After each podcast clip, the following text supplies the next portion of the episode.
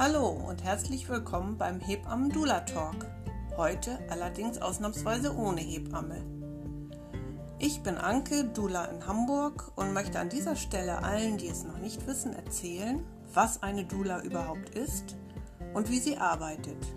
Viel Spaß beim Reinhören.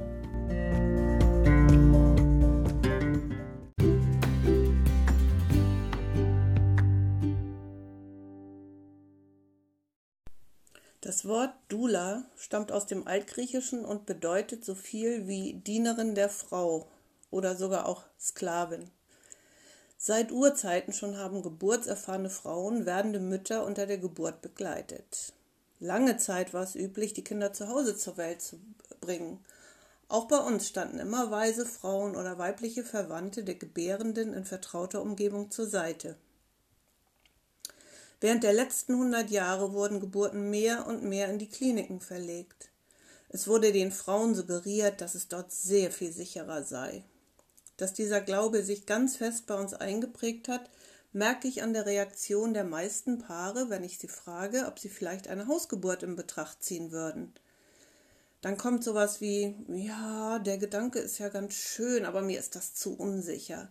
Was, wenn was passiert? Dabei gibt es in den Kliniken statistisch mehr Komplikationen durch medizinische Interventionen als bei Hausgeburten. Bei einer Hausgeburt ist in der Regel eine Hebamme dabei. Sie ist überhaupt die erfahrenste und kompetenteste Geburtshelferin. Wusstest du eigentlich, dass eine Hebamme eine Geburt allein begleiten darf, ein Arzt aber nur in Ausnahmefällen? Aber zurück zum Beruf des Bild der Dula. Also im Prinzip kann jede Frau als Dula arbeiten. Idealerweise hat sie aber bereits selbst bereits geboren, ist mindestens 25 Jahre alt. Sie hat sich umfassendes Wissen angeeignet und bildet sich regelmäßig fort, um beim Thema Schwangerschaft und Geburt stets auf dem neuesten Stand zu sein. Ganz wichtig, eine Dula ersetzt keine Hebamme und hat keine medizinischen Befugnisse. Mit ihrem Einsatz kann sie aber dem jeweiligen Geburtsteam durchaus die Arbeit erleichtern.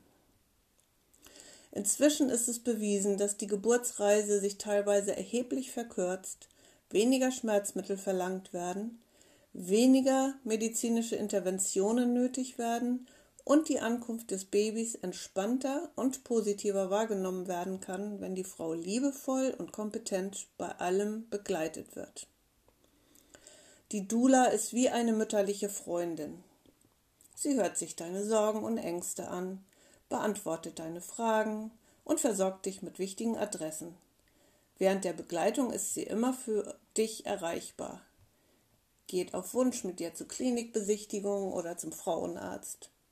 Unter der Geburt gibt sie dir die Unterstützung, die dir gut tut und so viel wie dir angenehm ist. Deine Dula bereitet dich und deinen Partner optimal auf die Geburt vor. Er stellt mit dir zum Beispiel einen Geburtsplan, den du in die Klinik mitnehmen kannst. Wenn du es magst, singt, tanzt oder bastelt sie mit dir.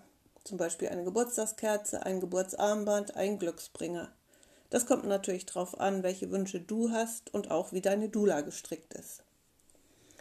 Sie massiert dich, meditiert mit dir, zeigt dir Atemübungen und Geburtspositionen. Alles immer nach deinen Wünschen. Die Dula unterstützt dich in deinem Wunsch nach einer möglichst natürlichen Geburt. Sie klärt auf über Vor- und Nachteile bestimmter Methoden und Eingriffe. Am Ende jedoch entscheiden du und dein Partner den Weg und eure Dula geht ihn in eurem Sinne mit. Die Geburtsbegleiterin respektiert das Geburtsteam in der Klinik, im Geburtshaus und bei einer Hausgeburt. Sie folgt deren Anweisungen und mischt sich nicht in medizinische Belange ein.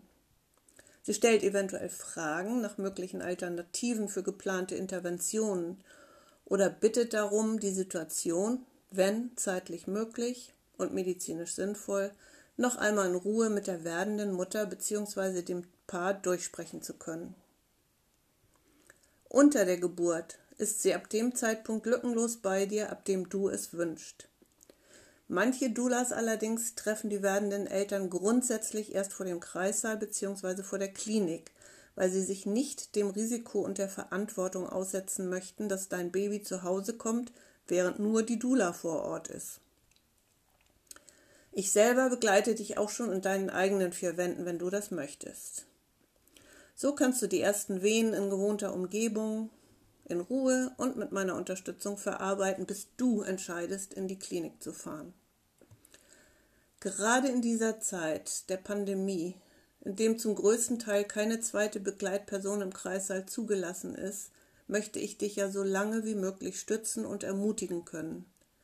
Wenn alles normal verläuft, ist es ratsam, nicht zu früh in die Klinik zu gehen und dann eventuell lange alleine dort mit den Venen zurechtkommen zu müssen. Denn oft darf auch dein Geburtspartner erst dazu kommen, wenn du sogenannte geburtsrelevante Wehen hast. Davon sprechen die Geburtshelfer, wenn der Muttermund so circa drei bis vier Zentimeter offen ist und du in den Kreißsaal kommst. Manche Kinder haben es besonders eilig und kommen dann doch ungeplant in den eigenen vier Wänden zur Welt.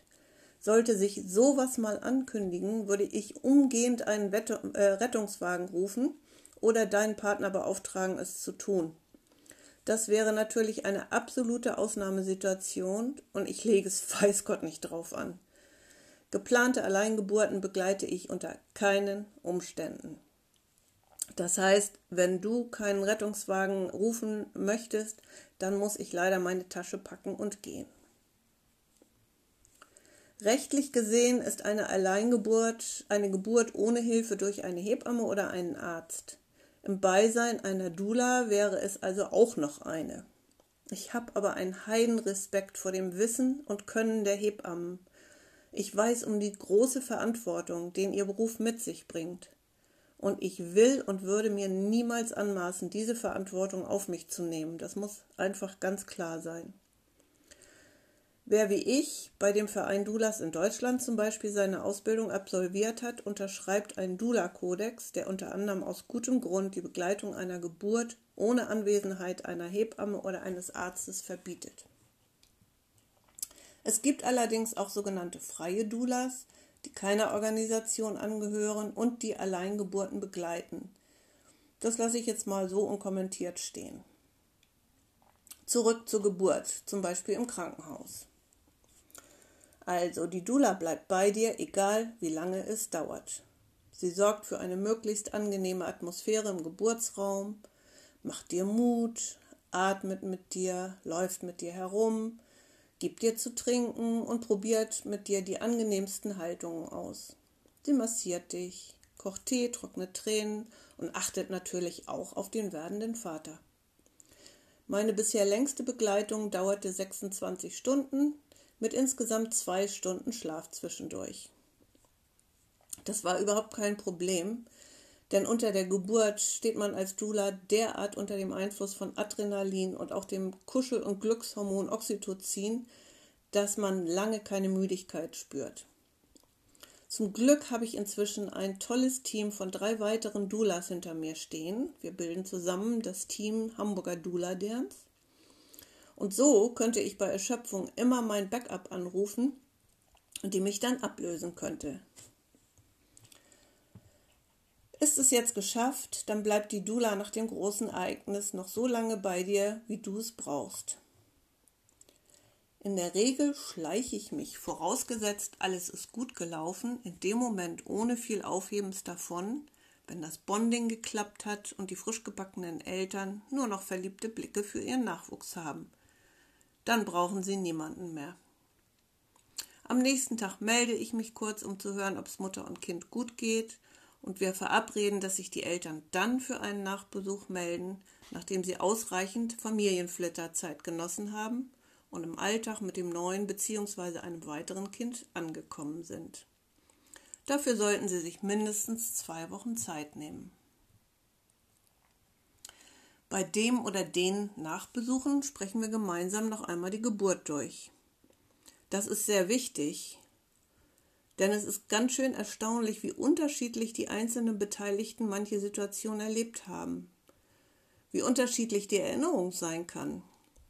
Zum Beispiel hat die werdende Mama in einem Fall ihren Partner und mich 20 Minuten vor der eigentlichen Geburt ihres Kindes aus dem Kreissaal geschickt. Sie wollte den Endspurt ganz alleine, hochkonzentriert mit ihrer Hebamme machen. Wir waren also wirklich nur 20 Minuten nicht dabei. Als die Frau später den Geburtsbericht las, war sie total erstaunt. In ihrer Erinnerung war sie die längste Zeit mit der Hebamme allein gewesen. Und in einem anderen Fall beschwerte sich eine junge Mutter, dass gegen ihren Wunsch eine Ärztin doch die gesamte Geburt, die zwölf Stunden gedauert hatte, begleitet hätte. Dabei war die Medizinerin, wie eigentlich üblich, erst in der letzten Phase dazugekommen. Sie war also ungefähr anderthalb bis zwei Stunden nur dabei. Bei diesem Nachgespräch können dann auch gleich Situationen aufgearbeitet werden, die eventuell nicht so toll gelaufen sind. Und damit verhindern wir, dass sich negative Erfahrungen festsetzen und später vielleicht zu größeren Problemen führen.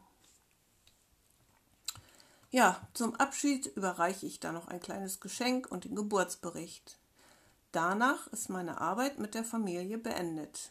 Es sei denn, ich begleite sie noch eine Weile als sogenannte Postpartum-Dula, sprich in der Zeit des Wochenbetts.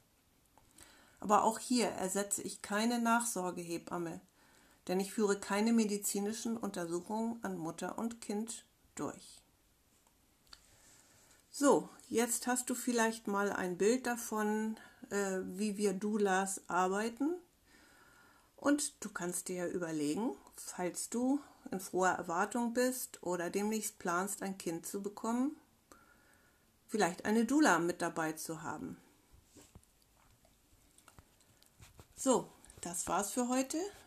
Ich wünsche dir noch einen wunderschönen Tag und bis zum nächsten Mal. Hör gerne wieder rein beim Hebammen Dula Talk.